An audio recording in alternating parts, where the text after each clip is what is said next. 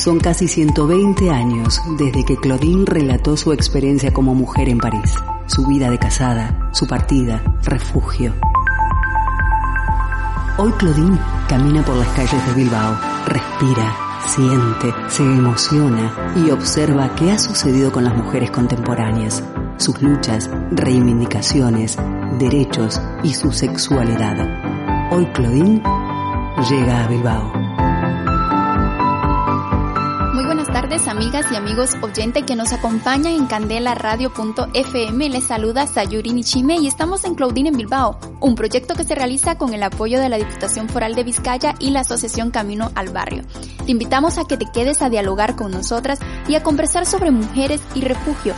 Puedes descargar la aplicación de Evox también para que puedas escuchar nuestros otros programas.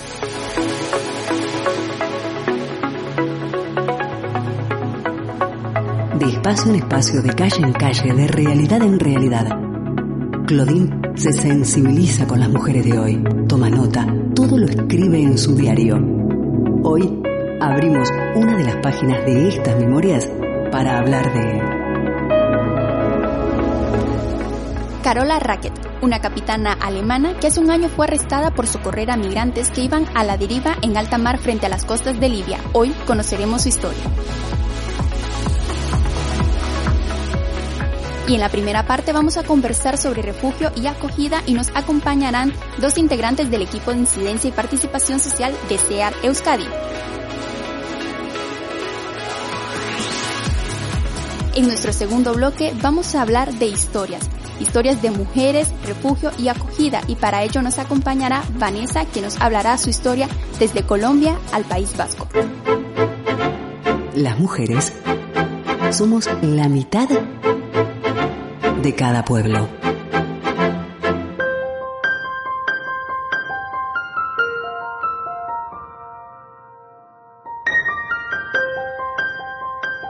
Mi vida ha sido fácil. He podido frecuentar tres universidades. Me gradué con 23 años. Soy blanca, alemana, nacida en un país rico y con pasaporte correcto. Cuando me di cuenta de esto, sentí la obligación moral de ayudar a quien no tenía las mismas oportunidades que yo.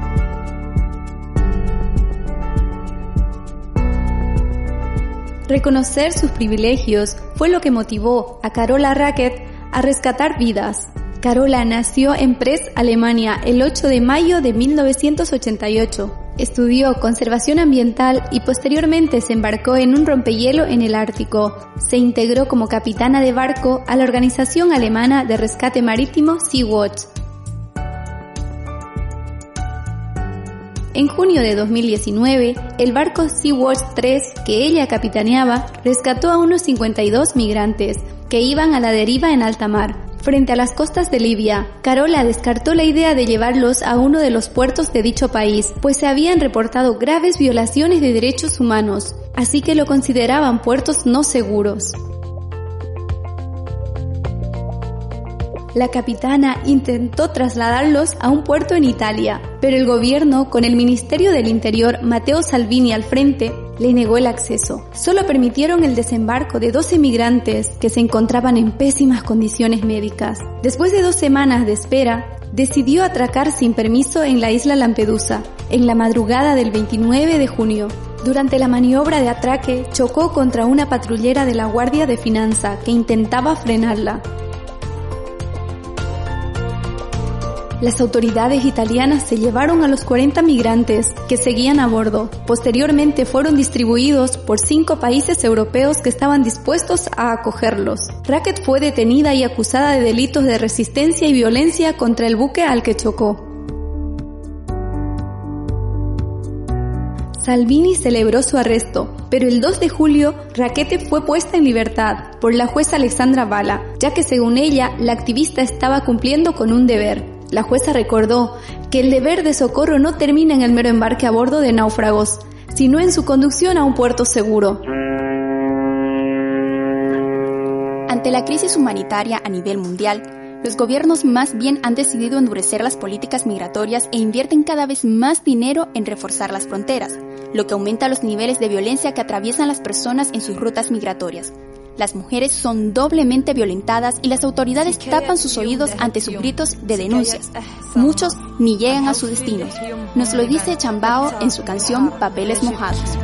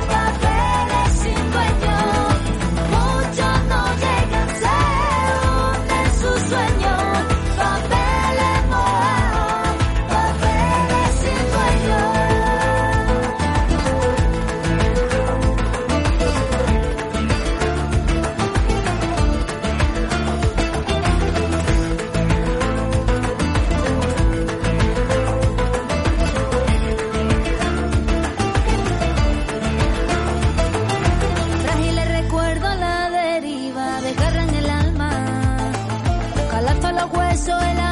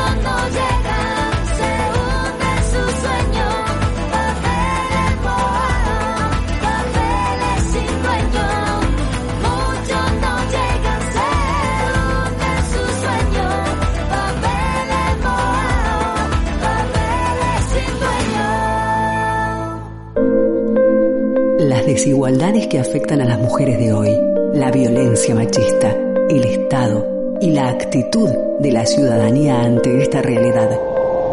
Claudine suspira, reflexiona, dice...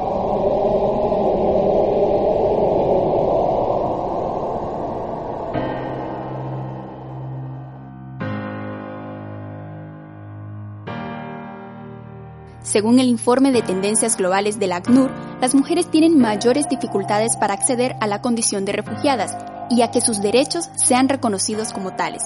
Y es que la violencia sistemática a los derechos de las mujeres ha sido invisibilizada.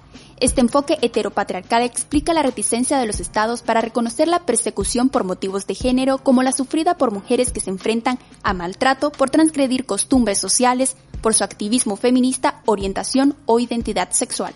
Y estamos en el programa de Radio Feminista Claudine en Bilbao y hoy vamos a conversar con dos integrantes del equipo de incidencia y participación social de SEAR Euskadi. Nos acompañan vía telefónica Itziar Caballero. Buenas tardes Itziar, ¿qué tal? Buenas tardes a Yuri, buenas tardes a todas. Buenas tardes, Itziar. Y también nos acompaña Beatriz de Lucas. Buenas tardes, Beatriz. Buenas tardes. Bueno, es un placer para nosotras contar con ustedes en este espacio feminista que se realiza en candelaradio.fm y hoy vamos a estar conversando de, de refugio. Itziar es la coordinadora del proyecto Huir para Vivir, tejiendo alianzas que protegen frente al crimen organizado y Bea, eh, Beatriz también ha organizado y ha coordinado un proyecto sobre las violencias que atraviesan las mujeres que cruzan África para alcanzar Europa por la frontera sur española.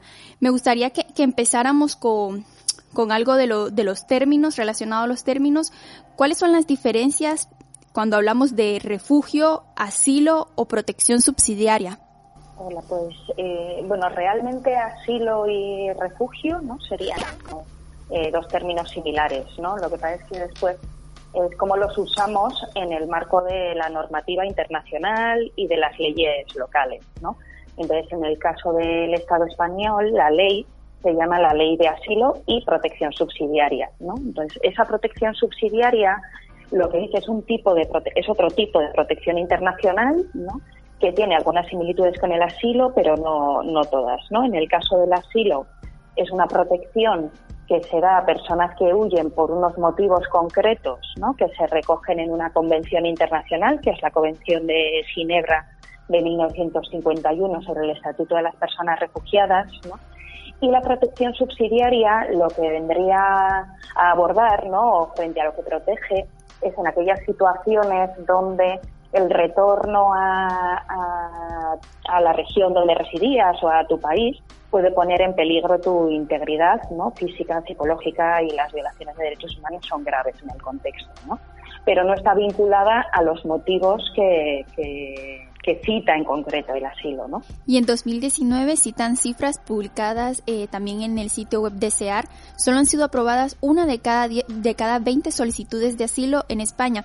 ¿Qué está pasando con, con, con las otras 19? ¿Por qué no se les ha dado respuestas? Bueno, pues eh, lo primero ubicar ¿no? que el Estado español es un Estado muy poco protector, ¿no? muy poco reconocedor. Y esto es una constante a lo largo de toda su historia, ¿no? O sea, bueno, su historia de, con, legislación de, asilo, ¿no? Porque antes eh, éramos precisamente la gente del Estado español quienes nos íbamos a pedir refugio, ¿no? A otras, a otras regiones. De esto también nos, nos puede comentar Bea, ¿no? Con otro proceso que está acompañando también, ¿no? En este, en este sentido. Entonces, el Estado español es un, es un Estado que no, que no protege, ¿no? que no, no reconoce eh, lo que está ocurriendo en origen ¿no? y las situaciones por las cuales eh, las personas pues nos vemos forzadas ¿no? a huir y a llegar a, este territorio.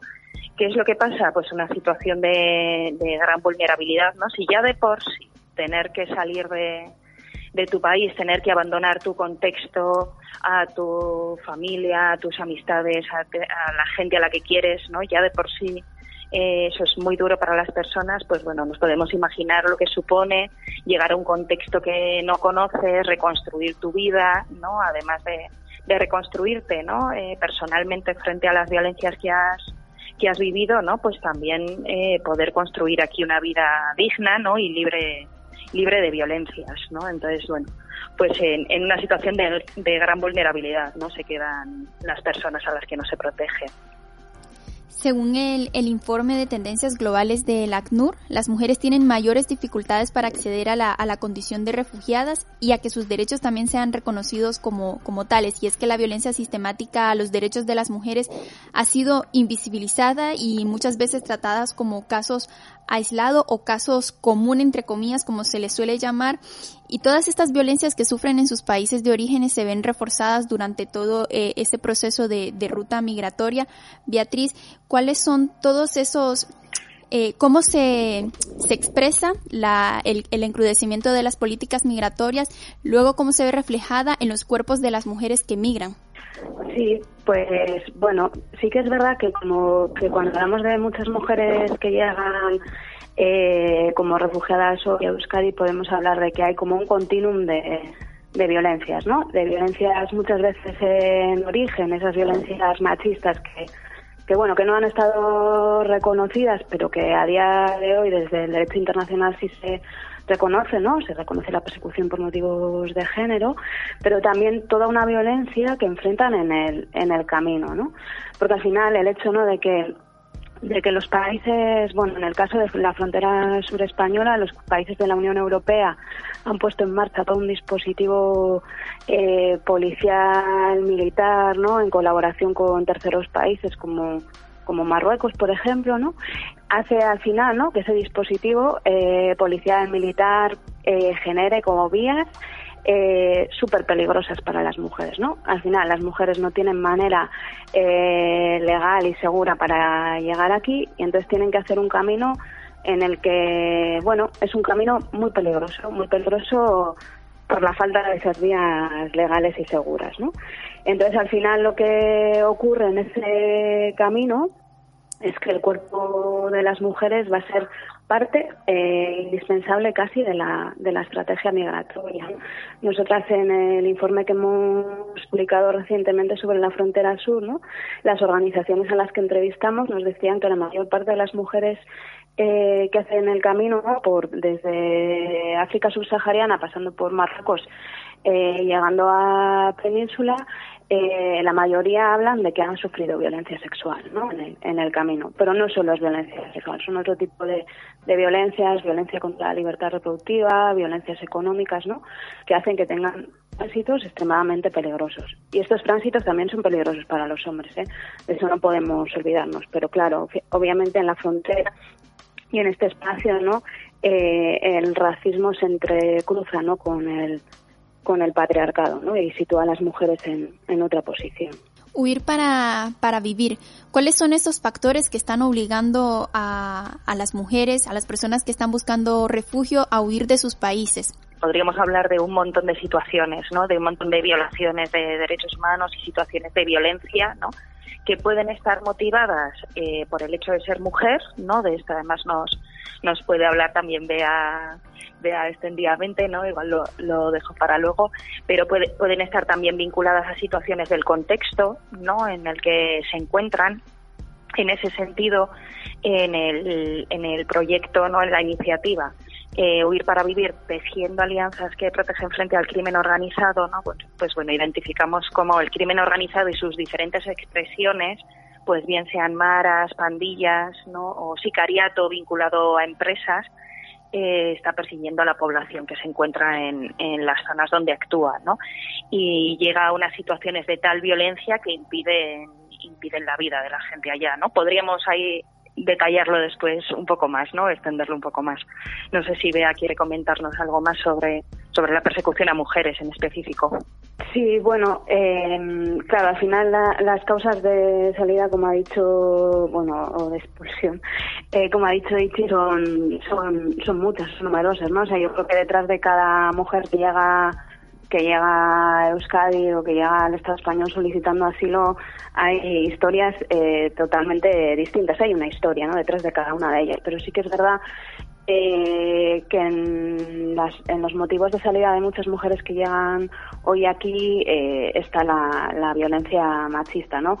Está la violencia machista dentro del hogar, está también la, la violencia machista dentro de las propias comunidades, están los matrimonios forzados, la mutilación genital femenina, eh, también está la trata con fines de explotación sexual, ¿no? Un montón de, violencias que son específicas contra las mujeres por el hecho de, ser mujeres, ¿no? Y que, y que, bueno, que hace que muchas de ellas eh, tengan que dejar sus casas y tengan que dejar sus comunidades, ¿no?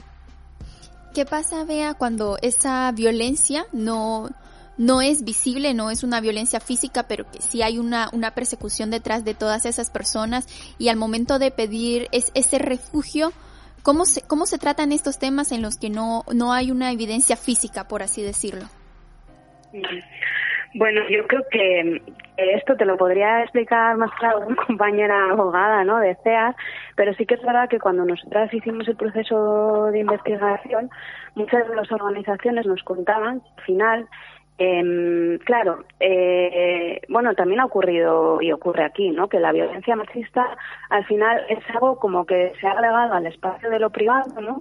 Entonces es muy difícil de, probar Y, eso, bueno, ocurre en las partes de, en todas partes del mundo, ¿no? Y que muchas veces también detrás de, de la hora, ¿no? de, tener que probar eh, una, una violencia que has vivido o que tienes miedo de, de vivir, es muy importante tu relato. Y lamentablemente, ¿no? Eh, ¿no? En nuestro, bueno, en nuestro día a día vemos como muchas veces el relato de las mujeres, de las mujeres que cuentan su, la violencia vivida, ¿no? Eh, no es creído por los, por los otros, ¿no? Muchas, eh, las organizaciones a las que entrevistamos nos dijeron que, bueno, que uno de los grandes problemas a la hora de que, del reconocimiento, ¿no? De, de, de bueno, de, del asilo para muchas mujeres es la falta de credibilidad del, del relato, ¿no? Y ahí nos tendríamos que, preguntar ¿no? por qué no es creíble el relato de las mujeres. ¿no? Y qué ocurre con las mujeres refugiadas, pero ocurre también con muchas víctimas de, violencia machista en, el Estado español o, en Euskal. ¿no? Eso es fundamental, además lo que comentas, Bea. Y después también en el marco del asilo eh, ocurre una cuestión, ¿no? Que, esto no sé para quien nos esté escuchando, ¿no? Que que realmente una persona que está huyendo no tendría por qué demostrarlo todo, ¿no? Otra cuestión es lo que nos exigen los estados para reconocer esa persecución, ¿no? Realmente lo que dice este derecho es que hay que protegerte cuando tienes un temor fundado, ¿no? Eh, no ni siquiera tiene que haberse dado la violencia específica, sino que tengas eh, miedo a que esa violencia se, se dé, ¿no? que estés en riesgo. ¿no? Eso es lo que diría el derecho a asilo. Lo que pasa es que lo que vemos es que, eh, bueno, esto ocurre en el marco del asilo y ocurre con relación a otros derechos fundamentales de las personas, ¿no? Eh, una cuestión es los derechos que tenemos y otra cuestión es qué posibilidades tenemos de ejercerlos efectivamente, ¿no? Y una un, un, elemento que nos encontramos también al acompañar casos, ¿no? Y que dificulta mucho es, por ejemplo, ah, bueno, hay un elemento que es muy importante, ¿no? Cuando para que te den asilo o no, para que lo reconozcan, ¿no? Eh, y es si, por ejemplo, el Estado español valora si tu estado de origen eh, habría sido capaz de protegerte o no. ¿no? Quiero decir, pues se puede dar una situación, pero igual el Estado español dice, bueno, pero tu Estado podría haberte protegido, entonces no, no voy a reconocerte este estatuto, ¿no? Porque ahí existe como un marco legal, ¿no? Y mecanismos de protección. La realidad que nosotros vemos, eh, y esto, por ejemplo, muy vinculado a, a Centroamérica, ¿no? Es que se están desarrollando un montón de legislaciones, bueno, Centroamérica y también América del Sur, también Colombia, ¿no? Eh, se están desarrollando un montón de leyes, ¿no? Y de organismos que supuestamente protegen eh, los derechos de las personas en, en estos países, ¿no? Y la realidad que vemos es que no, no, no están siendo aplicadas, ¿no?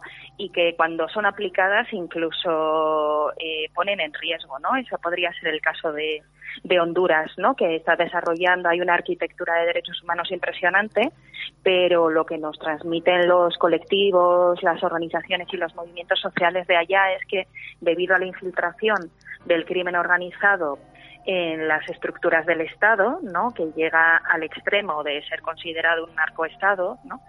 Eh, pues por ejemplo dar información a determinados organismos ¿no? eh, institucionales públicos en lugar de protegerte todo lo contrario te pone en riesgo esto vemos que es muy importante también hacérselo ver a las instituciones aquí no porque si no después por ejemplo solicitas asilo y te dicen no pero si en Honduras existe la protección de testigos y existe eh, una ley de protección a defensoras y defensores de derechos humanos no bueno, la experiencia es que está poniendo más en riesgo que, que proteger. Sí, y se da el caso, ¿no? Hace eh, tres años, dos años que comenzaron en, en América Latina diferentes tipos de, de protestas en los, en los países. Ponemos lo, los ejemplos eh, recientes de Nicaragua y Chile con la crisis social, política y humanitaria, ¿no?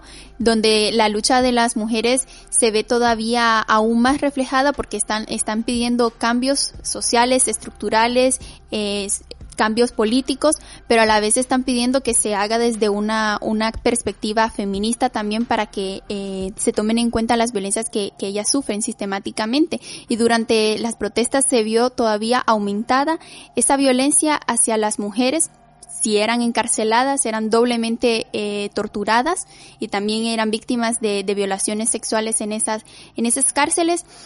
Y una vez con, con estos temas, claro, dentro de sus propios gobiernos no se les va a proteger porque ellas están protestando y, y poniendo en evidencia su propio gobierno y cuando vienen eh, acá a solicitar refugio, a solicitar asilo, supongo que habrá habido más o menos unos cambios de, de aumento de los países de, de, de Nicaragua y de Chile eh, por todo este contexto que estaba pasando, ¿no? ¿Se, se toman en cuenta eh, estos motivos también?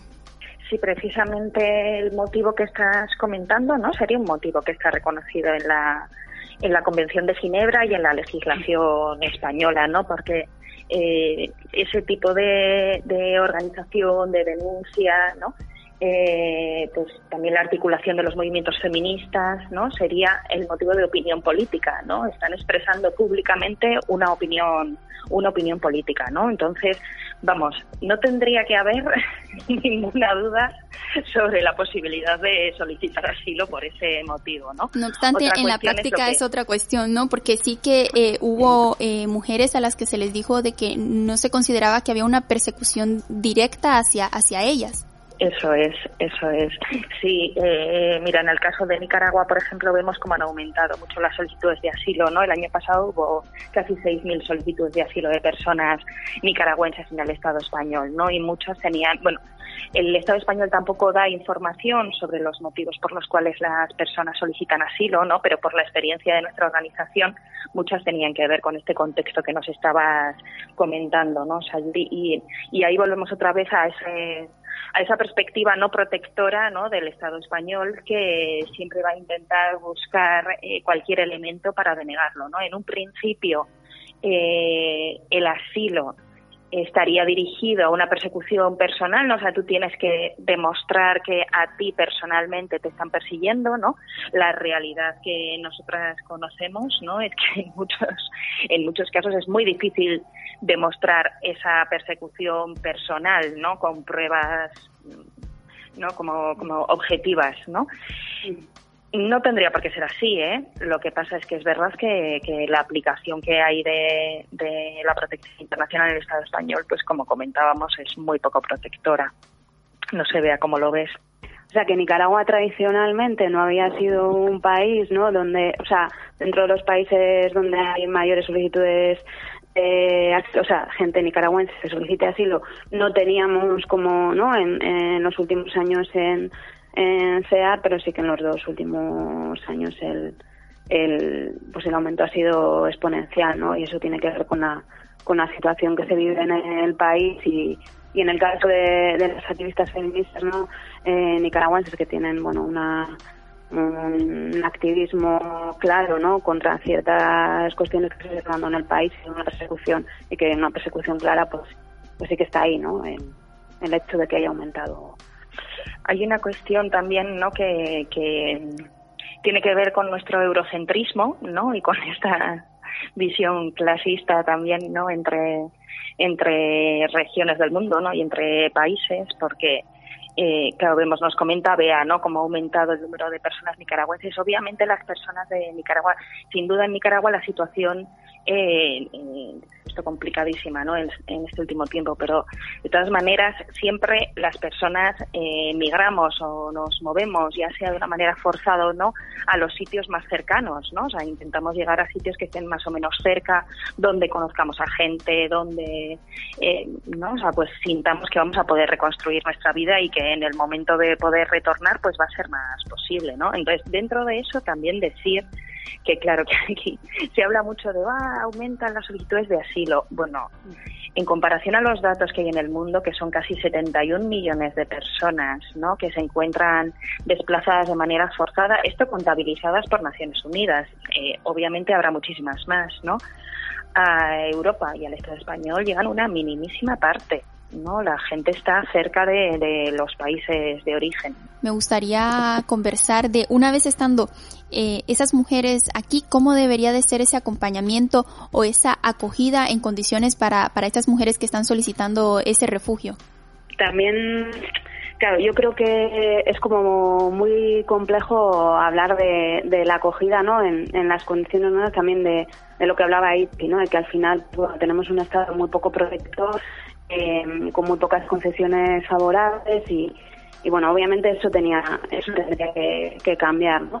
Pero yo creo que, que, hay una parte que tiene que ver con un acompañamiento más integral, ¿no? Eh, teniendo en cuenta que hay que tener en cuenta las mochilas que, que traen ¿no? las mujeres que, que llegan al Estado, al Estado español, eh, con toda la carga de, la violencia vivida eh, muchas veces en origen y muchas veces en el, en el tránsito y también tenemos que preguntarnos qué es lo que ellas quieren, ¿no? yo creo ¿no? que hay un tema fundamental que es que, que bueno si, si no se les reconoce el asilo eh, se queda en, una condición, en unas condiciones de, vulnerabilidad eh, absoluta, porque queramos o no, el tener unos papeles en, reglas te, en regla te condiciona la, la, vida y el acceso a otro tipo de derechos, ¿no?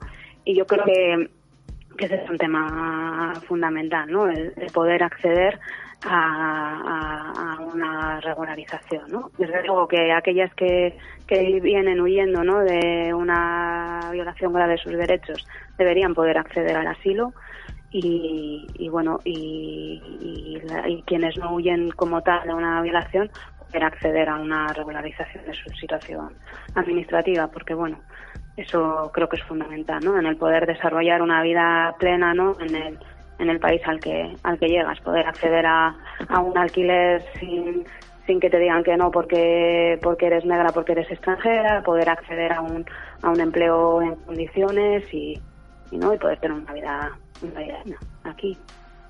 Ya para... yo creo que hay que preguntarse también qué quieren ellas, ¿no? Porque yo creo que eso es, eso es que a veces se nos olvida, ¿no? Que es que es lo que tú quieres, ¿no? ¿Cuál es tu, cuál es tu proyecto de vida, de vida aquí, ¿no? Fundamental, sí. Ya para cerrar el, el programa me gustaría que conversáramos de, de lo que tenemos que seguir haciendo para, para reclamar un, una acogida o, o una atención a, a, esas solicitudes de refugio como con mayores condiciones, pero sobre todo me gustaría saber también los resultados eh, que les dejaron los proyectos que han coordinado, en tu caso, Itziar, en Huir para Vivir? Pues igual lo que, igual destacaría los resultados, pero destacaría también el proceso, ¿no? Que ha sido un proceso muy participado con colectivos y organizaciones de Honduras, El Salvador y México, ¿no?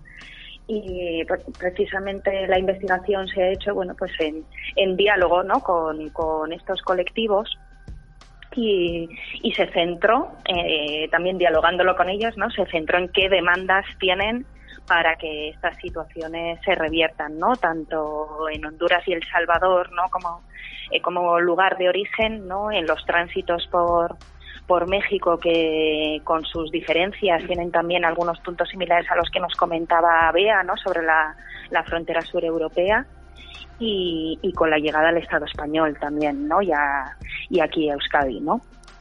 Entonces, bueno, pues nos deja un montón de retos, ¿no? Para seguir articulándonos, ¿no? Y tejiendo alianzas entre entre los colectivos para fiscalizar cómo no el actuar de las instituciones aquí ¿no? y que y que se desarrolle un modelo de acogida como el que nos comentaba Bea. Beatriz, y, en tu caso con el proyecto sobre las violencias que atraviesan las mujeres que cruzan África para alcanzar Europa por la frontera sur española, ¿cuáles han sido ese, ese proceso y los resultados que, que han tenido?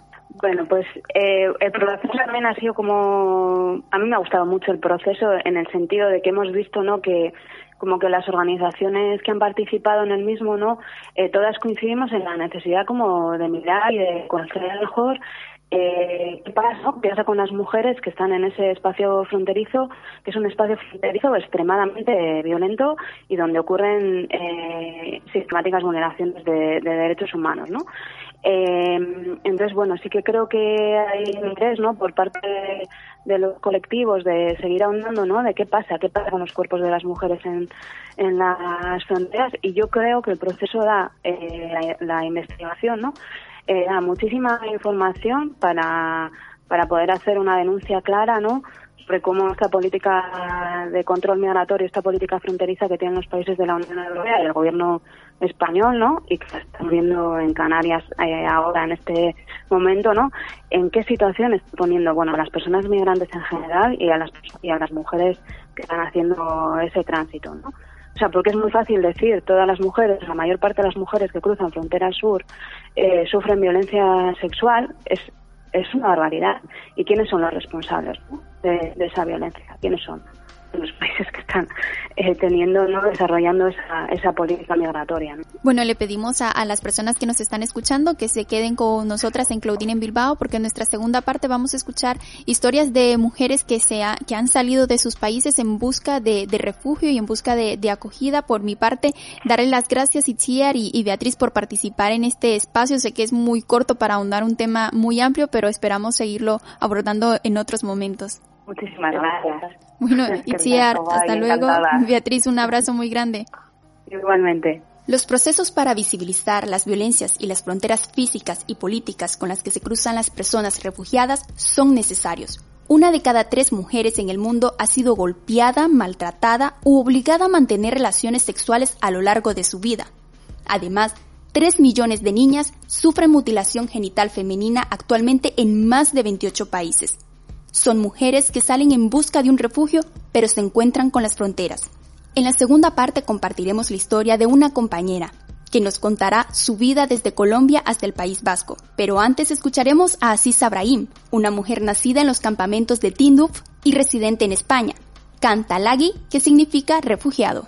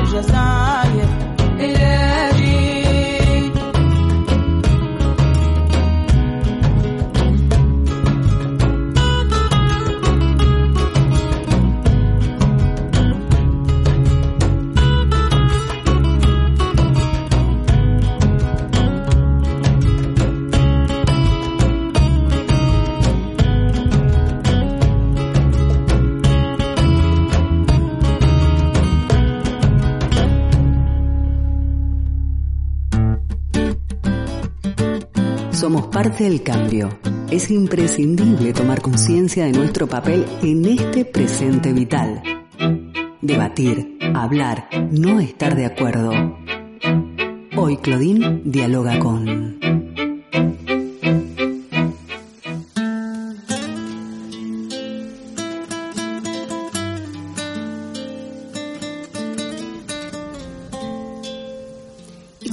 continuamos en Claudine en Bilbao, un proyecto que se realiza con el apoyo de la Diputación Foral de Vizcaya y la Asociación Camino al Barrio. Seguimos hablando de mujeres y refugio. Cada maleta tiene una historia y también pesos y reivindicaciones. Hoy estará con nosotras una compañera que nos contará la suya, a quien llamaremos Vanessa. Buenas tardes, Vanessa, ¿qué tal? Hola Sayuri, buenas tardes. Bien, ¿tú qué tal? Muy bien, ¿es primera vez que estás en los micrófonos de Candela Radio? Mm, Bueno, más o menos. Ya habías compartido en otros momentos. Sí.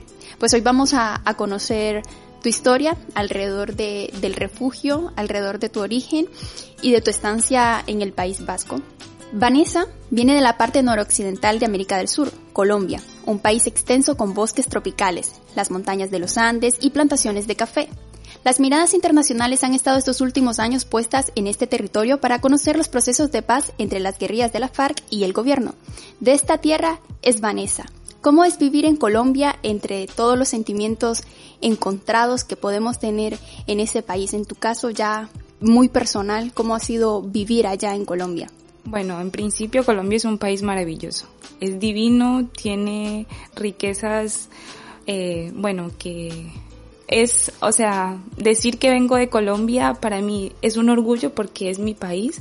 Nací, eh, está mi familia, pero también es cierto que la violencia, eh, la guerrilla, el mismo Estado, los grupos, los paramilitares y todos estos grupos al margen de la ley, pues siempre hacen que, que uno siente esa tristeza por no poder estar allá, porque ellos mismos hacen que uno tenga que salir obligado porque, bueno, los enfrentamientos y todo este, este conflicto que ellos llevan, pues lo transmiten a, al pueblo y, y ya no, no se puede tener esa paz.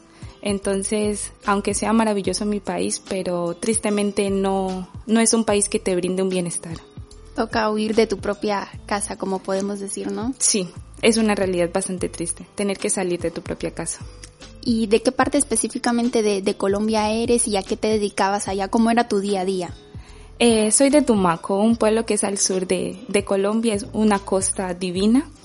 Eh, allí estudié, bueno, me fui a, a, Cali, una ciudad que queda más o menos 16 horas de, de mi pueblo, a estudiar periodismo. Estudié ahí y mi día a día ya era algo bueno, se puede decir que bien dentro de lo que cabe porque el, el estudiar mmm, me llenaba mucho, ya. Eh, era, ciertamente era triste porque estaba lejos de mi familia, pero en la ciudad donde estaba viviendo, que era Cali, pues hice otro grupo de familia, mis amistades de la universidad. Entonces mi día a día era estudiar, eh, compartir con ellos, en cierta ocasión trabajaba, pero bueno, lo hacía por, por querer eh, ayudarme un poco más. y, y bueno, la verdad estaba bien, pero ya hubo un momento en el que ya no podía estar por la situación laboral que no se prestaba y porque bueno, a raíz de, de mis estudios precisamente tuve que salir de, del país. Colombia tiene un contexto de usurpación de territorios por parte de las multinacionales para iniciar procesos de extracción, de extracción de petróleo, gas y minerales. Muchas veces son las mujeres las lideresas de los procesos organizativos que llevan a cabo la, la, en las comunidades para resistir el, en el territorio. En medio de los conflictos armados y los socioambientales, lo, ellas han puesto sus vidas en peligro. Este y otros motivos obligan a mujeres a buscar refugio en otros países. Tú mencionabas que tu carrera ha sido ese motivo, ¿no? ¿Qué fue lo que ocurrió para que tuvieras que salir de tu país? Pues mira, como ya he mencionado, estudié periodismo. Eh, mi, tesis de mi tesis de grado consistió en una familia en especial que tuvo que, que bueno, que asesinaron a varios de sus integrantes eh, por problemas de narcotráfico eh, y donde también estuvo incluida la guerrilla. Eh, esta familia era mi familia.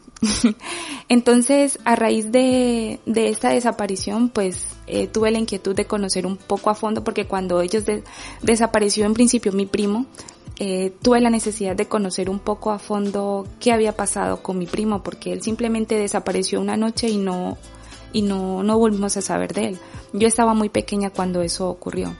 A raíz de la desaparición de mi primo, mi tía estuvo en búsqueda de, de saber qué había pasado con su hijo y pues eh, a ella la asesinaron meses después. En, no, mentira, año, un año después. Entonces, ¿qué pasó? Pues cuando yo ya terminé la universidad, mi tesis de grado consistió en esta familia y eh, la relación que tuvo con el narcotráfico.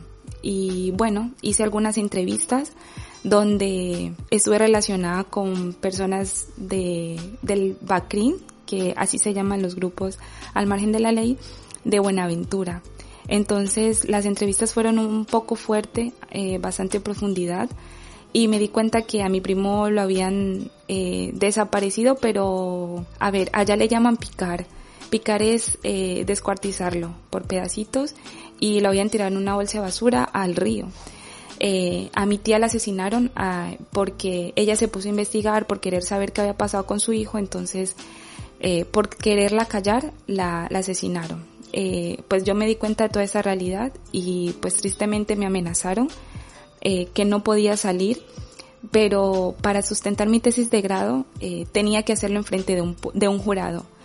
Y ellos me, eh, las personas que yo entrevisté me dijeron, pues mira, te damos la entrevista, pero esto queda entre tú y yo y tu tutor de tesis.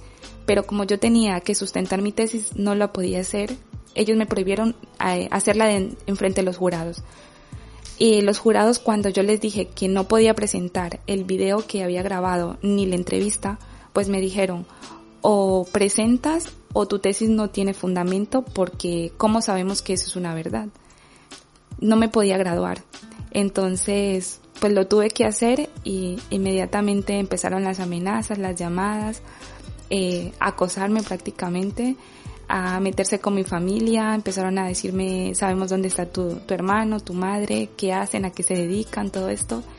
Y pues bueno, fue ya una cosa que no, no se podía detener y mi familia empezó a preocuparse, a decirme, pues no, no se puede, así que tienes que irte. Y esa fue la realidad.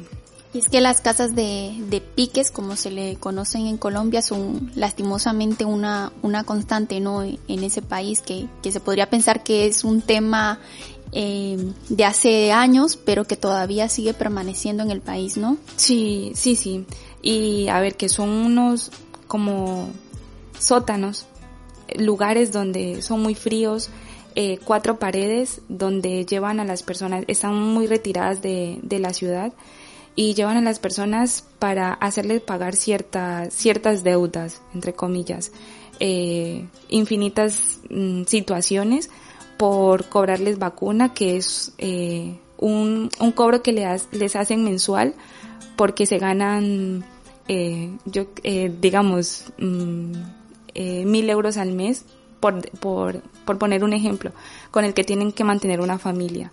Eh, porque tienen deudas con otros de, del grupo Entonces eh, les tienen que hacer pagar de alguna forma y llevarlos a ese sitio donde son cuatro paredes eh, en un lugar frío y, y, a su alrededor están cuchillos, machetes, eh, motosierras, que son con los instrumentos que ellos utilizan para descuartizarlos.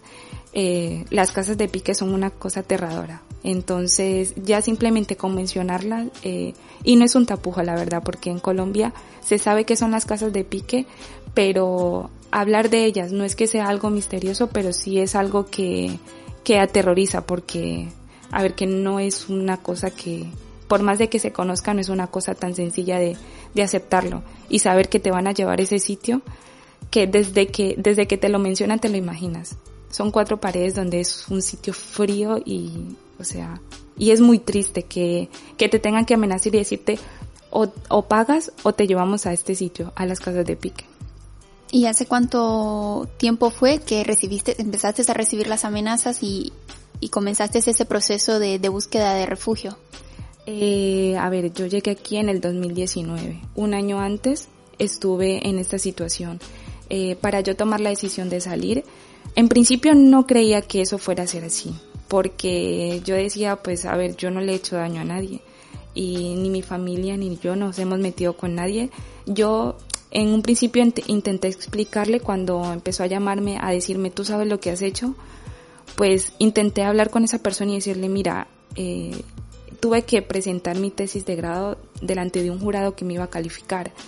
Pero a ti se te advirtió que no podías hacerme, contestó. Yo le dije sí, pero no me podía graduar y esta era mi, esta era la única opción que tenía y no he cometido un delito.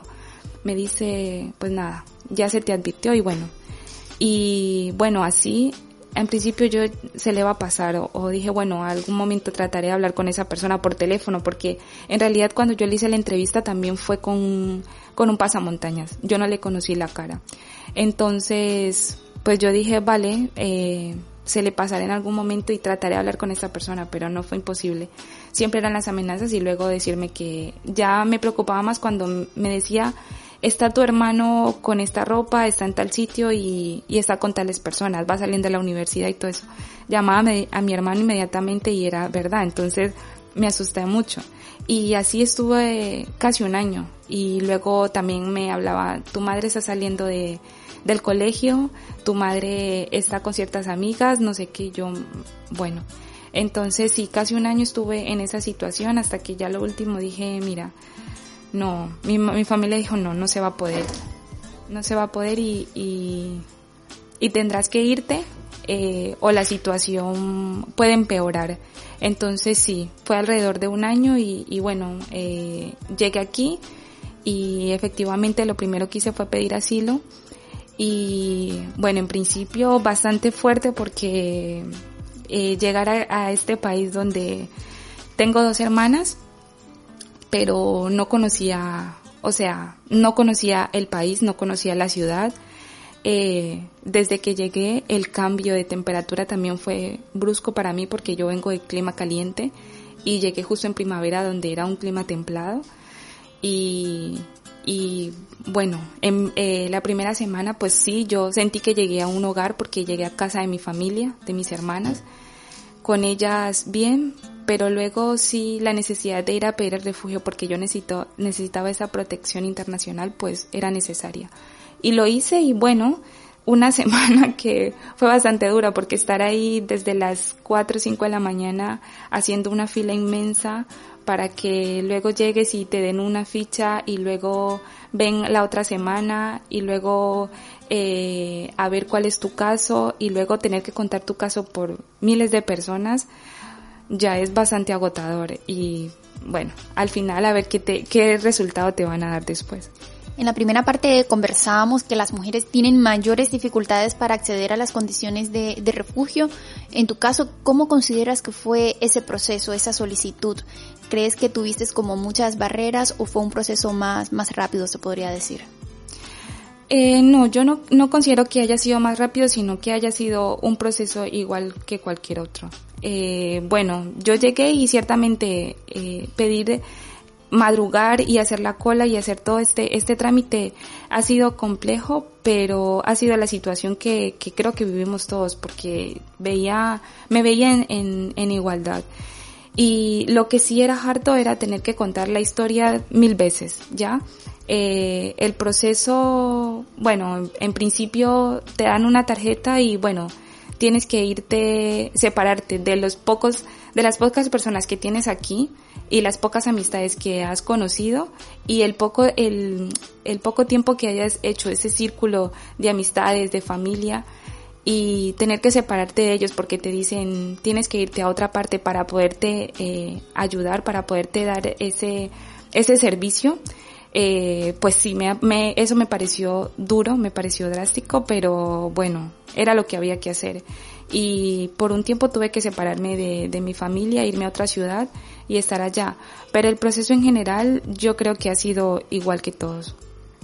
Y hay, hay mujeres y todas las personas ¿no? que están buscando refugio, que el tema que con mayor dificultad llevan es el hecho de demostrar que tu vida está siendo perseguida, ¿no? Que se convierte también en un proceso duro porque ya traes todo un duelo encima de lo que significa tener miedo o tener esa sensación de, de querer huir de, no de querer, de tener que huir, de verte obligada a huir de tu país y ponerte acá en, en una sala a intentar defender tu historia porque te toca eh, demostrar de que efectivamente está siendo perseguida y que a muchas personas se les niega el asilo por considerarse que, que es una violencia común, entre comillas, aunque la persecución por temas de género ya, ya sea visible en, en los refugios.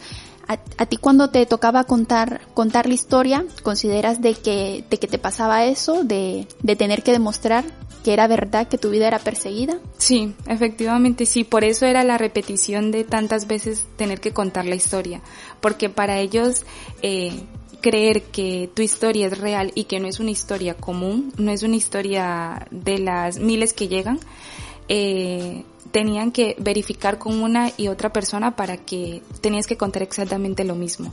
Y aparte tener que escribirla otras 100 veces. Entonces sí, sí considero que que eso es lo, lo, que te mencionaba antes, que sí es bastante fuerte como tener que demostrarlo. Y de hecho también te piden las evidencias, que yo decía, a ver, ¿de dónde te voy a traer evidencias? si lo que hice fue salir corriendo de mi país, ¿ya? Tener, eh, me pedían, enséñame eh, cuando pusiste la denuncia a la policía. Si la policía ni siquiera me, me prestó atención, ¿ya? Entonces yo le decía, pero ¿cómo te va a traer la denuncia? Me decía, sí, porque a ver, tuviste que haber, pues pídela. Ya le digo, pero que te digo que yo fui a la policía por una denuncia y me dijeron, vale, sí, te tomamos la nota y ya te llamaremos. Hasta el sol de hoy a mí nunca me han llamado. Entonces, eh, ¿de dónde? Y luego, ¿y qué otras pruebas tienes? No. Que en muchos países en realidad eh, la policía no es una alternativa de protección. No, Todo lo contrario, es una es una huida también, es un escape de, de, las autoridades porque muchas veces están como aliadas a estos procesos de, de violencia lastimosamente. Efectivamente es así, o sea, la policía, perdona lo que diré, pero es que la policía y nada en Colombia es lo mismo. Es lo mismo que el Estado, o sea, yo creo que más protección incluso te podrían servir estas personas, estos grupos delincuenciales, que el mismo Estado, porque a veces ellos mismos hacen que uno también tenga que salir del país.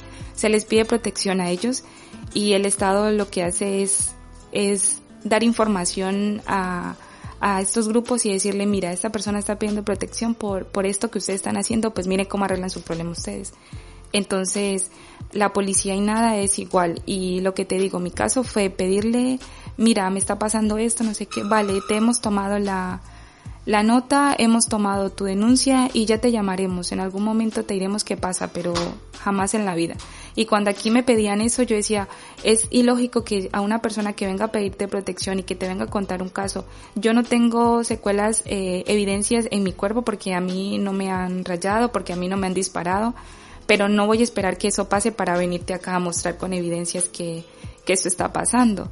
Entonces, con que te cuente mi caso y te diga, no estoy aquí, no he dejado mi familia, no he dejado mi vida en Colombia, porque quiera venir aquí a pasear, sino que porque en realidad necesito, tuve que salir de mi país, entonces no voy a venir aquí como a decirte, mira, es que simplemente es esto y necesito protección y ya está.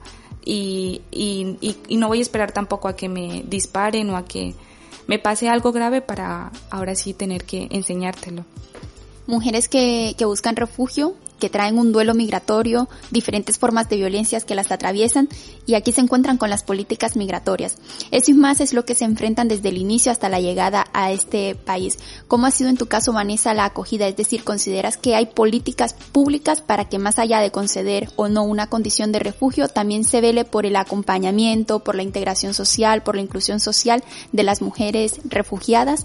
Conociendo las cargas de tu maleta con la que, todas esas cargas, esos pesos con las que tú vienes, ¿hay acompañamiento de acogida? Pues mm, por parte de la policía no. La policía simplemente es como ese mediador donde te dice sí, eh, te damos el asilo o no te damos el asilo, pero ellos no tienen ese acompañamiento ni ellos se enteran en realidad qué pase con tu vida aquí, ni tampoco cómo te defiendes, ni de qué vives o, cómo te va aquí en, en, este, en el país. Eh, por parte de SEAR, que es la ONG que ayuda al refugiado, o que le brinde ese servicio al refugiado más bien, eh, pues sí hay un acompañamiento, pero tampoco es a profundidad. Es un acompañamiento en el que, en el momento en que tú llames, eh, te pueden sacar de alguna duda, te, te dan, te, alguna solución no te dan, sino que te dicen, mira, este es el proceso, puedes hacer esto, lo de aquí, lo de acá, y, y ya está, pero... Un acompañamiento informativo. Sí, sí, pero decirte que están ahí pendiente de tu caso, están pendiente de, de cómo va tu día a día, de qué estás haciendo, eh, cómo te estás preparando, en qué estás trabajando, cuáles son tus condiciones. O sea, un acompañamiento en sí al refugiado en profundidad no se le da aquí. Es simplemente algo informativo o una abogada que te dice, mira, este es el proceso, sí, la policía está haciendo el trámite, eh, tengo que llamar a, a, Madrid para ver cómo va tu caso o así. Pero eso es eh, una vez en tres, cuatro meses cuando tú llamas a preguntar, porque tampoco ellos llaman a, a saber cómo va tu día, ¿ya? Eh, la trabajadora social, sí, dime qué necesitas, eh, pues bueno, cuando cuando necesites las ayudas, cuando necesites que, que se te dé, que se te esté presentando algún inconveniente, pues nos llamas para saber. Pero es para que uno tiene que buscarles para contarles, pero nunca para ellos estar pendiente de uno. Entonces, no siento que haya un acompañamiento. Y desde el Estado, mucho menos, lógicamente. Hablemos de los medios de comunicación que tienen muchas veces una mirada estereotipada de las mujeres refugiadas, una mirada muy paternalista en el que las mujeres refugiadas son las pobrecitas que han tenido que huir, que es importante conocer cuáles han sido sus factores de, de, de expulsión, ¿no? Los factores de huida de, de, sus países, pero saber que son mujeres que vienen con un recorrido, mujeres que vienen ya empoderadas, porque ya vienen empoderadas y mujeres que vienen acá y que si tienen las herramientas correctas pueden incidir políticamente también, ¿no? Hay una crítica alrededor de todos estos estereotipos a, la, a las mujeres refugiadas.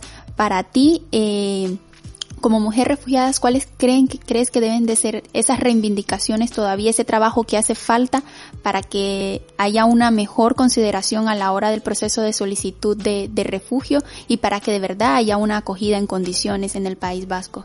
Mire, en principio yo creo que lo más importante es visibilizar esta situación, que, a ver, se habla del refugio y se habla de la migración, pero como como si, como que vienen estas personas a pedir o a vivir de nosotros, de ellos, de, del, del pueblo de Bilbao, pues. Entonces, es, se habla eh, en este sentido, pero no se habla de estas personas que vienen con una necesidad, pero porque les toca salir, no porque vienen eh, simplemente a vivir de la situación. Entonces, en principio yo creo que debería ser como, como ese factor importante en el que se visibilice la situación y que no se vea al refugiado ni al migrante como, como una persona que viene a quitarte, sino que viene a aportar también. Porque, porque a ver, que las mujeres migrantes en especial, que venimos en esta situación, ¿cuál es la necesidad de, de, de estar aquí y cuál es la necesidad de, de sobrevivir aquí, de vivir, ¿ya? Eh, en un principio tenemos que trabajar. ¿Y cuál es el trabajo que se nos da? El de cuidar a personas mayores y el de trabajar en el servicio doméstico. Este trabajo, ¿por qué lo hacemos? Porque es el trabajo que no hacen las otras personas. Entonces, que no hacen las personas que, que viven aquí, que son de aquí, porque es un trabajo para el cual ellos eh, en principio lo ven como el trabajo desecho, ¿ya? Entonces yo creo que es importante y, y que el Estado dé eh, de verdad de esa protección y esa seguridad de, de, de que podemos mantenernos aquí, de que podemos vivir aquí tranquilos, de que podemos hacer una vida también eh, en condiciones, con un bienestar, porque no se le viene a quitar, sino que se viene a aportar también a este país. En tu caso estás intentando aportar y conseguir esas herramientas, incluso estudiando un máster, ¿no? Efectivamente, en mi caso estoy trabajando, estoy estudiando y no creas que es una situación fácil porque, a ver, yo quiero salir adelante, también yo quiero prepararme, no solamente para aportar eh, trabajando, cuidando a una persona, porque no es un trabajo que sea malo o que dignifique, sino que es un trabajo que bueno, que ahora mismo me está dando la, las herramientas para poder sobrevivir, pero que yo quiero ser, eh, quiero ser una profesional más y decir, eh, tengo más herramientas y tengo con qué aportarle a este país también y poder también eso mismo trasladarlo a mi país, porque mi país también lo necesita. Bueno, Vanessa, esperamos continuar eh, conociendo tu historia más allá de, del día de hoy que va a pasar contigo más adelante. Por el momento darte las gracias por animarte a compartirla en Candela Radio. Muchas gracias. Muchas gracias a ti. Y nos despedimos de Claudine en Bilbao con otra historia. La decía Tolno. Con su voz narra las vicisitudes con las que se encuentra una persona al migrar, algo que ella conoce en primera persona, pues tuvo que huir de su país por la guerra cuando era niña. Sia nació en Sierra Leona, muy cerca de la frontera con Guinea. Nos canta Yanguine et Fodé.